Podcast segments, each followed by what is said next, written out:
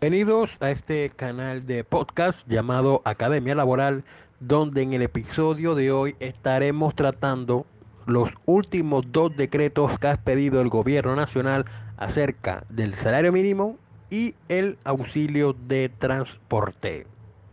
Para empezar hay que manifestar o dejar claro que esto del salario mínimo, gracias a una ley de 1996, hay que buscar primero una concertación entre la clase trabajadora y el gobierno para llegar al aumento que satisfaga las pretensiones de cada una de las partes y garantizar, así sea en el papel, garantizar una calidad de vida digna para el trabajador y su familia. Digo, vuelvo y reitero, eso es en el papel.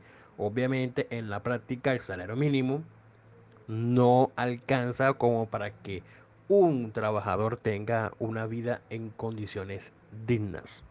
Y la misma ley, y lastimosamente la misma ley señala, más abajito, en un párrafo, que en caso de que no se pongan de acuerdo el gobierno y los trabajadores, entonces se fijará el aumento del salario mínimo vía decreto presidencial, como sabemos que ha ocurrido en la mayoría de las ocasiones que el gobierno fija el aumento vía decreto teniendo en cuenta varios factores que la misma ley del 96, que es la ley 278 de 1996, señala y que en los últimos dos años el gobierno nacional ha señalado que ha sido un aumento histórico, pero que en realidad no es tan histórico, no ayuda a la clase trabajadora, no ayuda a salir de la pobreza un montón de gente. Así que como ha pasado en varias ocasiones y vuelve a ocurrir para el gobierno aumentó el salario vía decreto, en este caso es el decreto 1785 del año 2020. Y ese decreto señala que el salario mínimo a partir del 1 de enero del 2020 será por la suma de 908.526 pesos. Es decir, a diferencia del salario mínimo del año 2020, el aumento será de 30 mil pesos. ¿Sabe que son 30 mil pesos lo que, lo que equivale a un día de salario? Un día de salario en Colombia vale cerca de 25 mil y 27 mil pesos. Y eso fue lo que aumentó el salario mínimo, 30 mil pesos. Que lastimosamente no va a servir para muchas cosas y eso equivale a que a mil pesos diarios. Mil pesos diarios aumentó el salario mínimo 30 mil pesos mensuales que lo que vuelvo y reitero lo que equivale a un día de salario en Colombia. En cuanto al auxilio de transporte en este segmento vamos a hacer una crítica al presidente de la república por cuanto en horas de la mañana salió en su cuenta de Twitter diciendo que el salario mínimo para el año 2021 iba a ser superior al millón de pesos.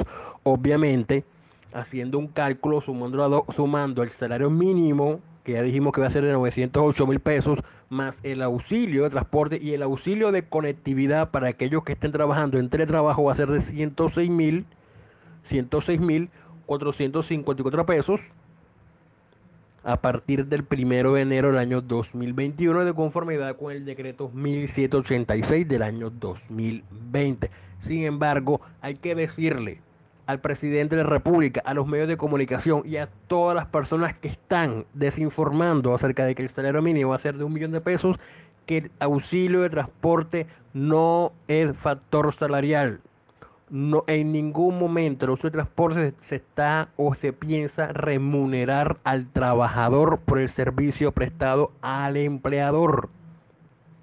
Y que solamente tienen derecho al auxilio de transporte las personas que devenguen hasta dos salarios mínimos. En este caso, para el año 2021 tendrán derecho a aquellas personas que devenguen como máximo 1.800.000 pesos. Los que devenguen una suma superior a ese millón ochocientos no tendrán derecho al auxilio de transporte. Ahora, hay personas que devengan hasta dos salarios mínimos y aún así no tendrán derecho al auxilio de transporte. Como cuáles personas, las personas que obviamente superen los dos salarios mínimos. Dos, cuando la persona vive en el sitio de trabajo, como aquellos empleados o empleadoras o empleados o empleadas del servicio doméstico que viven en la casa, en una casa habitación donde elaboran. No tienen derecho al auxilio de transporte. Otras personas que no tienen derecho al auxilio de transporte es cuando la misma empresa les suministra el transporte. Les suministra el transporte, no tienen derecho. Por cuanto hay que recordar que el auxilio de transporte se le pagará en todos los lugares donde se preste el servicio público de transporte, es decir, cuando el trabajador se tenga que movilizar por sus propios medios para llegar al lugar de trabajo. Pero entonces, si, el, si la empresa le suministra el transporte, obviamente el trabajador no tiene derecho a, ese, a esos 106.454 pesos. Otra es cuando la persona vive cerca del trabajo, pero cuando vive, digo vive cerca, no es una distancia bastante considerable. O sea, una distancia lejos, con, sea, digamos, persona vive en Barranquilla y vive en Soledad o en Barranquilla y tiene que irse hasta el, hasta el Buenavista o hasta el Centro Empresarial Las Américas. Ese, ese trayecto no, me refiero a alguien que iba cerca del trabajo. Es decir, trabaja en las Américas, vive allá a la vuelta, o vive a dos cuadras, o vive a tres cuadras. En esos casos, no se le paga tampoco auxilio de transporte. Entonces, tampoco van a recibir los 106.454 pesos. Y aquellos que estén en este momento de trabajo en casa o de teletrabajo sí tienen derecho al auxilio de transporte, pero en este caso se llamará auxilio de conectividad de conformidad con un decreto que se expidió en el estado de emergencia. Entonces, sí tienen derecho, en ese caso, los que estén entre trabajo y trabajo en casa con el que le paguen el auxilio de conectividad, no de transporte. Entonces, y por último, el auxilio de transporte, aunque no es factor salarial, aunque no se tiene en cuenta, porque, o sea, no, se tiene en cuenta para como una remuneración al trabajador, por un servicio prestado sí se tiene en cuenta al momento de liquidar las prestaciones sociales. Ahí sí se tiene en cuenta los 908 mil pesos más los 106 mil pesos más. Hay que sumando 1.014.000 pesos. Entonces ahí sí para liquidar las prestaciones sociales, ahí sí se va a tener en cuenta los dos conceptos. De lo contrario, solamente al trabajador le van a pagar los 908 mil pesos que establece el decreto 1785 del año 2020. Así que si conocen a alguien que trabaja en un medio de comunicación, alguien que conozca al presidente, alguien indique que inviten a escuchar este podcast para que no desinformen a la gente y la gente siga creyendo que el salario mínimo para el año 2021 es de un millón de pesos. Y otra cosa, el salario mínimo no es retroactivo, como pasa con el, el aumento salarial de los congresistas. Eso sí no tiene retroactivo, ese sí es a partir del primero de enero del 2021, todas las mesadas pensionales que están por el mínimo van a aumentar. Así como el que esté ganando un mínimo en este momento, también se le va a aumentar el salario.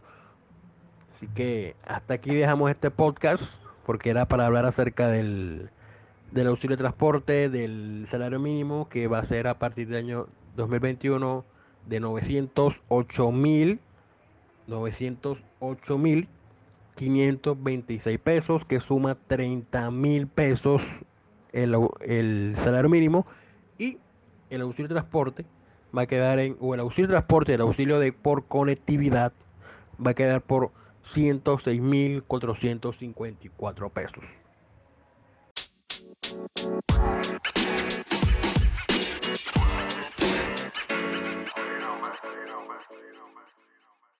Y hasta aquí doy por finalizada mi intervención, lo que no quiere decir que el episodio haya terminado por cuanto tenemos una serie de invitados que han aceptado participar en este episodio acerca del tema en comento.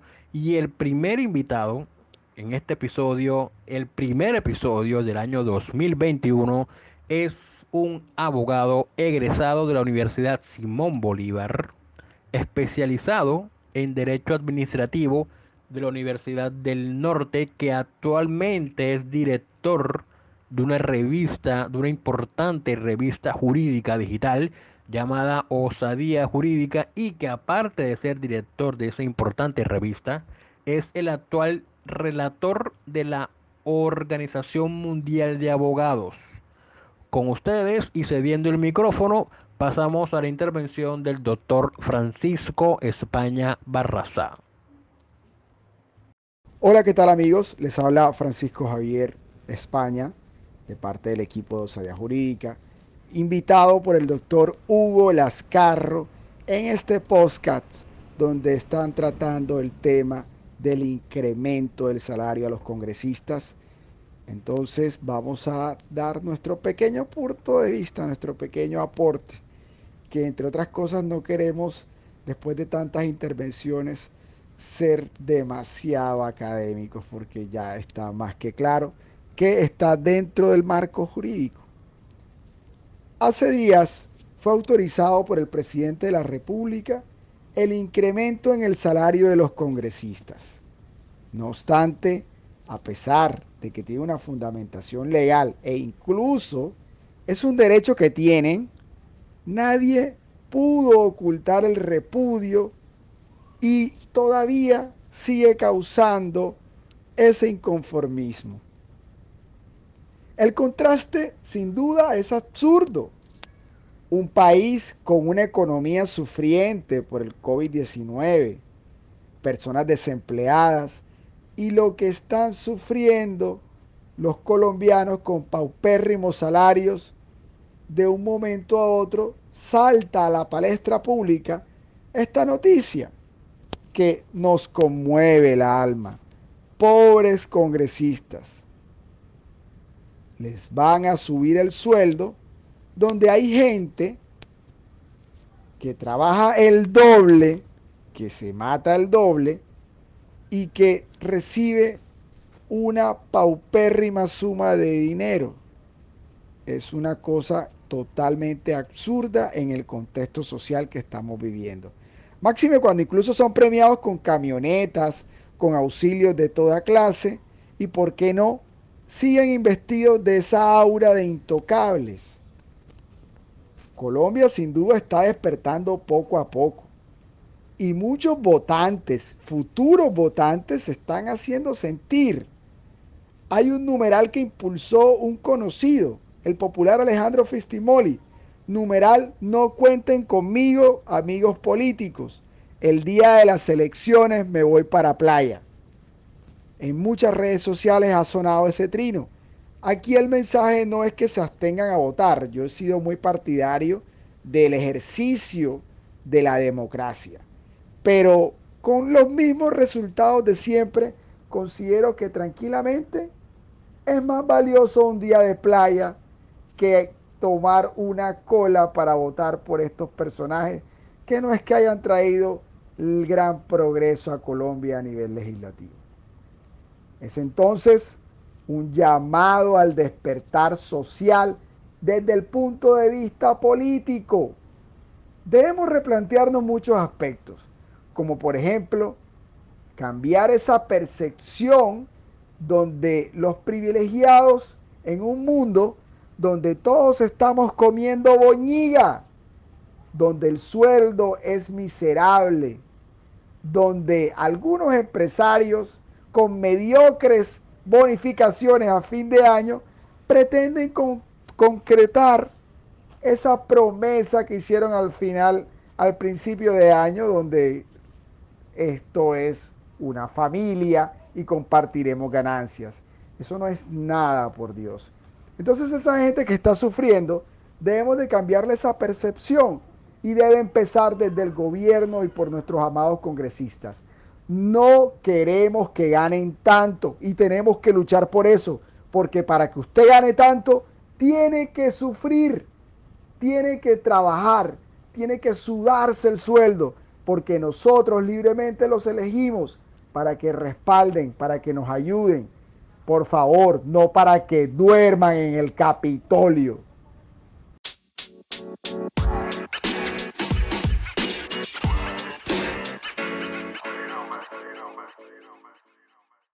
Agradecemos al doctor Francisco Javier España Barraza por haber aceptado la invitación en participar en este episodio del podcast.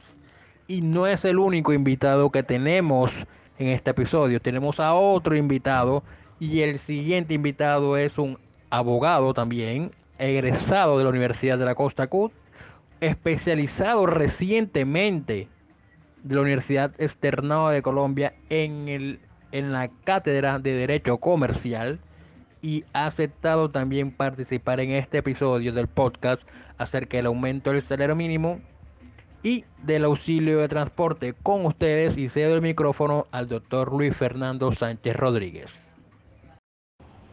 Teniendo en cuenta la finalidad del salario mínimo, que no es más que proteger al trabajador para recibir como contraprestación del servicio prestado un salario justo frente a los últimos frente al último aumento de del salario mínimo hecho por el gobierno de turno podemos decir lo siguiente. No es solo una problemática de, de, del gobierno del presidente Iván Duque sino que por el contrario durante los últimos 20 años. Los gobiernos de Juan Manuel Santos y del señor Álvaro Uribe, hemos observado las mismas políticas frente a los trabajadores, las cuales no buscan garantizar ni siquiera en lo más mínimo el poder adquisitivo del salario mínimo sino que por el contrario busca minimizar los gastos del empleador para así proteger los intereses de estas personas que apoyan a, los gobiernos de turno. Claramente eh, estos aumentos y en particular el del último eh, son una clara muestra de que al trabajador en Colombia no se le protege. Se le protege al empleador con la excusa de que este es el que genera riquezas, pero solo genera riquezas para ese pequeño grupo de empresarios y el trabajador cada vez se encuentra más paupérrimo. No podemos desconocer que hay que hacer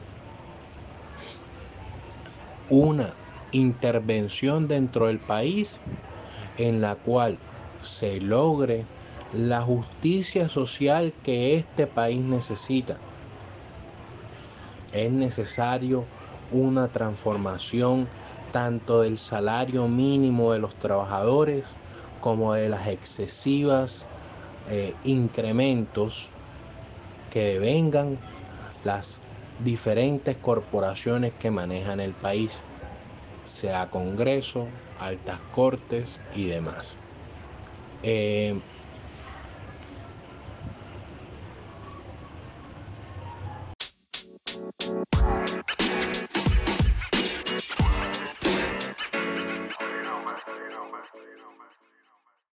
Agradecemos la intervención del doctor Luis Fernando Sánchez Rodríguez acerca del tema en comento y esperamos que continúe participando en los próximos episodios que durante este año emita este canal de podcast.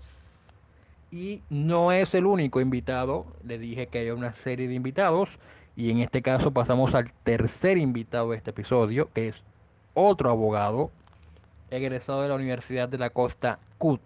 Esto es publicidad política no pagada por ese ente universitario.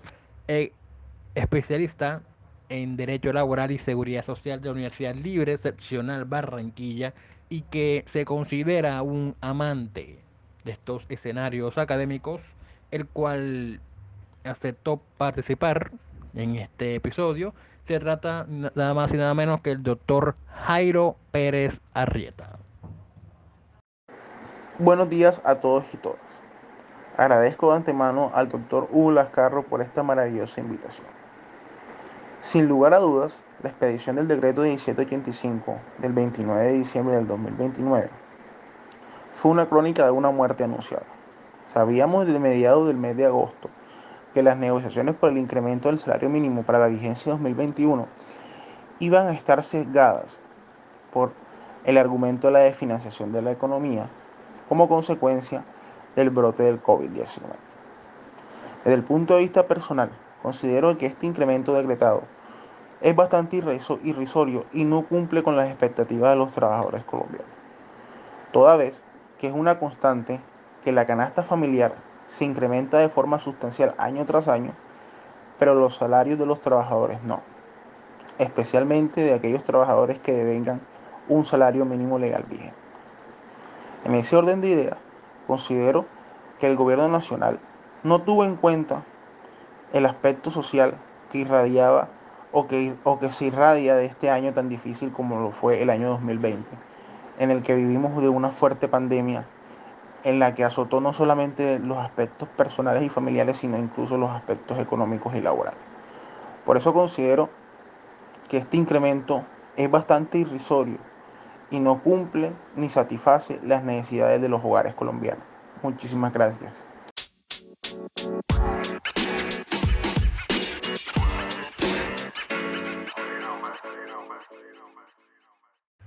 Agradecemos la intervención del doctor Jairo Pérez Arrieta y esperamos que continúe participando en los próximos episodios que este canal de podcast emita.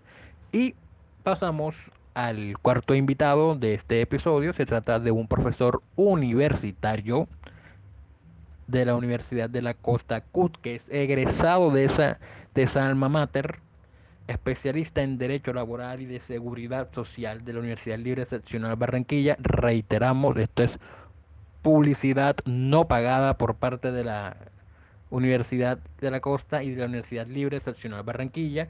Como les decía, es profesor universitario dando la cátedra de Derecho Constitucional Colombiano en ese ente universitario y aceptó amablemente participar en este episodio del podcast acerca del salario mínimo y el auxilio de transporte y por lo cual en este momento cede el micrófono para que el profesor universitario, el doctor Benjamín Lizarazo, haga su intervención.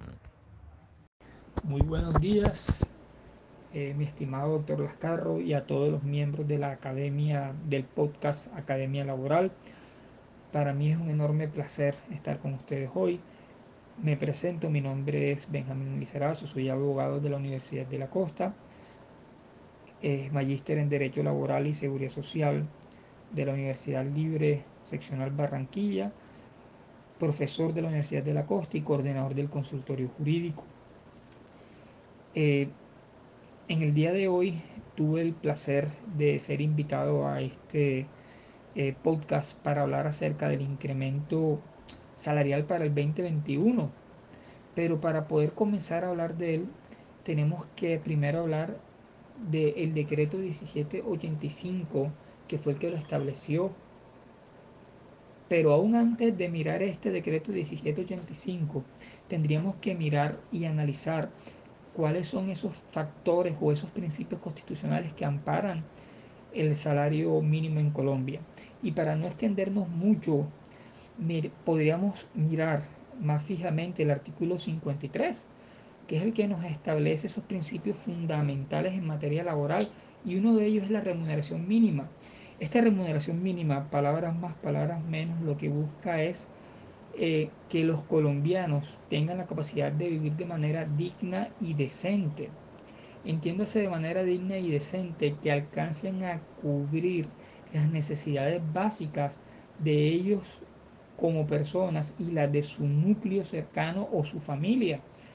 Si bien es cierto, que por todas las condiciones socioeconómicas que vivimos como país, tal vez el salario mínimo en Colombia no alcanza a cubrir las garantías mínimas para esa vida digna que es el objetivo principal o el alma o el espíritu que se busca con estos salarios mínimos, también es aún más cierto que eh, todos, absolutamente todos los años, esto nosotros lo vamos estableciendo. Ahora bien, tenemos que también mirar cuáles son los factores con los cuales se establece esto. Y uno de esos factores, casi siempre o por regla general, es tomado del IPC o del índice de precios al consumidor. ¿okay? Y ese índice de precios al consumidor o IPC eh, es tomado a través, lo da el DANE y tiene una gran cantidad de factores que son la canasta básica de los colombianos, que es esa canasta que integra todas las necesidades, entre comillas, eh, eh, propias de los colombianos como alimentación, vivienda, vestido y demás cosas accesorias. Pero tenemos que mirar y analizar que en la actualidad eh, se han surgido debido a la evolución de nuestra sociedad y al desarrollo de nuevas tecnologías, nuevas necesidades. Por ejemplo, por el tema de la pandemia, se vieron la necesidad muchos hogares de adquirir eh, servicios de internet cuando antiguamente no todas las personas tenían esta obligación ya que ni los hijos tenían que estudiar de manera remota a través de eh, usando este servicio de internet ni los padres tenían en muchos casos también que trabajar por acá y hoy por hoy podemos ver cómo esto se va dando evidentemente eh, esto va generando unas nuevas cargas o unas nuevas obligaciones económicas a estas familias. Junto con esto vienen otras obligaciones accesorias como la compra de los equipos para poder acceder a este servicio de Internet. Entonces ya estamos viendo cómo el Internet se volvió un servicio público y así podemos ir viendo factor a factor a factor. Pero el IPC no debería ser el único factor real para analizar el incremento salarial. Nosotros podemos ver como en muchos países, eh, como por ejemplo Argentina, se toma en cuenta también eh, cuánto se ha depreciado la moneda frente eh, al dólar o al euro. Y en ese sentido, recordemos que hace solamente algunos años en Colombia nosotros podíamos encontrar un dólar en 2.400, 2.600 pesos.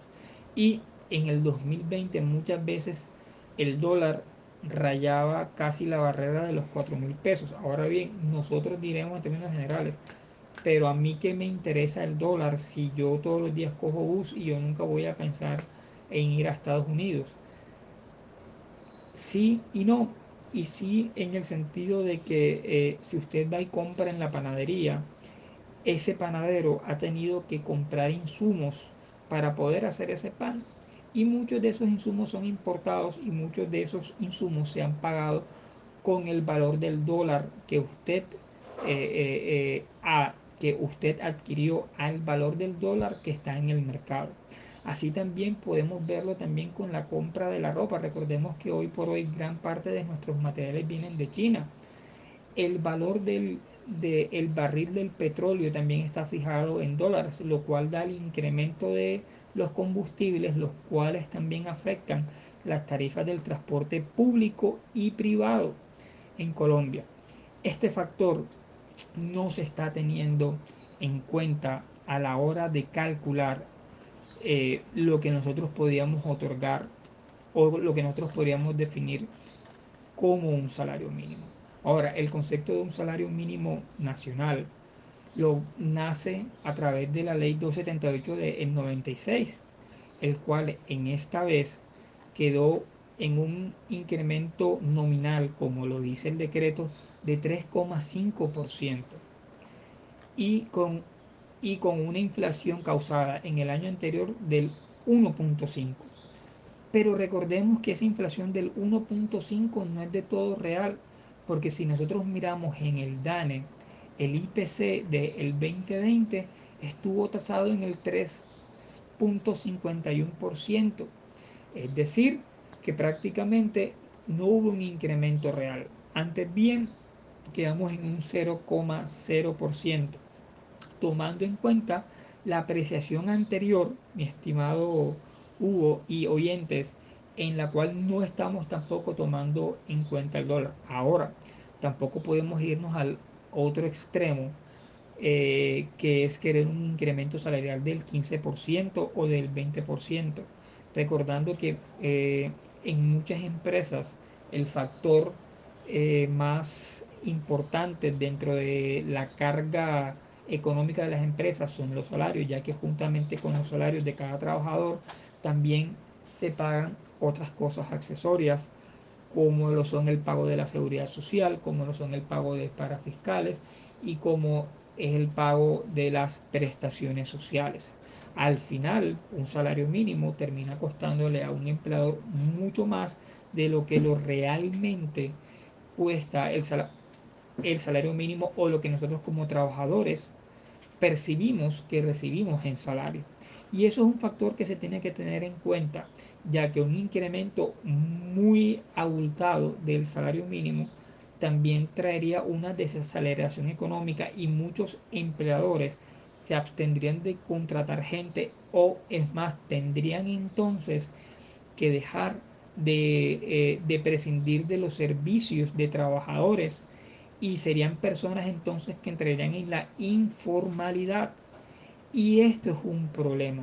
Por consiguiente, a la hora de poder establecer un buen salario mínimo en Colombia, se tiene que mantener una verdadera balanza de contrapesos reales, donde eh, no podemos tampoco irnos a unos extremos tan amplios, ya que como se sobreentiende esto altera la balanza económica y eh, en vez de fomentar la economía lo que haría sería desacelerarla, pero tampoco podemos pretenderle quitarle el poder adquisitivo al trabajador.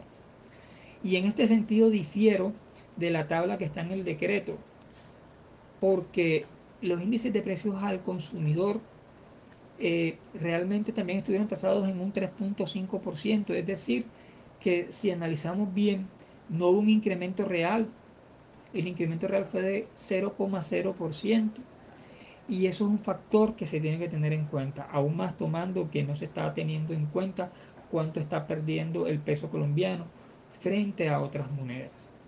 Y también tenemos que tener en cuenta que eh, la ANDI presentó una propuesta por demás, eh, por, por demás eh, capciosa o también sacada de los cabellos, ya que ellos solamente pretendían un incremento salarial del 2% y luego lo aumentaron a un 2.7% y un incremento del auxilio de transporte del 5,49%, eh, lo cual obviamente lo que hubiese traído era una pérdida real del poder adquisitivo de los trabajadores colombianos.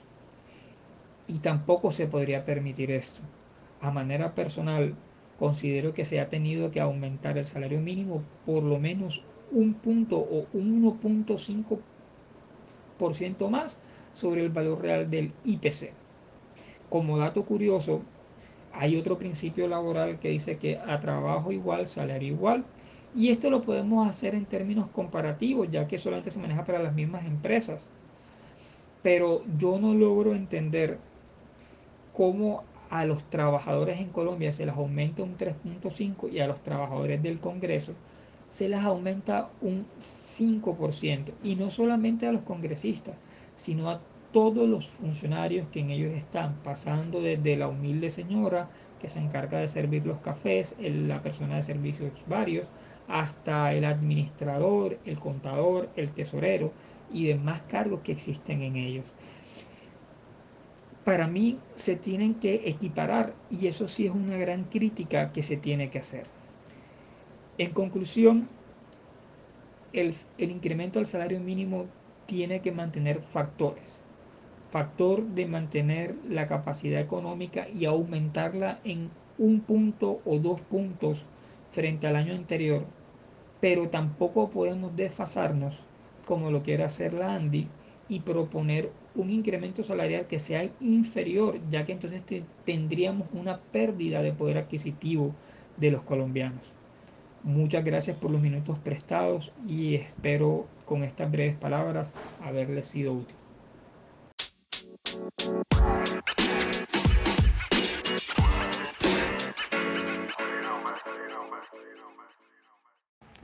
Agradecemos la intervención del doctor Benjamín Lizarazo en este tema que hemos estado comentando en los últimos minutos, así como que agradecemos nuevamente la intervención del doctor Francisco España Barraza, del doctor Luis Fernando Sánchez Rodríguez y por último el doctor Jairo Pérez Arrieta, esperando que continúen participando en los próximos episodios que este canal de podcast emita acerca de un tema en comento. Muchas gracias por escucharnos. Si te gustó este episodio, no te olvides que hay muchos más en la plataforma de audio de tu preferencia, como son Anchor, Spotify, Apple Podcast, Google Podcast, Overcast, Radio Public y Spreaker. Nos puedes encontrar en red social que uses de preferencia como Academia Laboral. Y por último, es importante, comparte este episodio con amigos y colegas para ayudar a arranquearnos en la aplicación de tu preferencia. Y si requieres ayuda para la redacción de algún escrito, llámese derecho de petición, acción de tutela, demanda ordinaria laboral, recursos ordinarios y extraordinarios, búsqueda de jurisprudencia o columna de opinión acerca de determinado tema, así como para resolver cualquier inquietud, consulta o duda acerca de los siguientes temas de derecho laboral, seguridad social y derecho constitucional, así como si deseas clases particulares acerca de derecho laboral y de seguridad social, puedes contactar este servidor a través del número de celular 318-414-3842 o a través de las redes sociales, a través de Facebook, Twitter, Instagram o a través de la aplicación de mensajes de la plataforma de Anchor.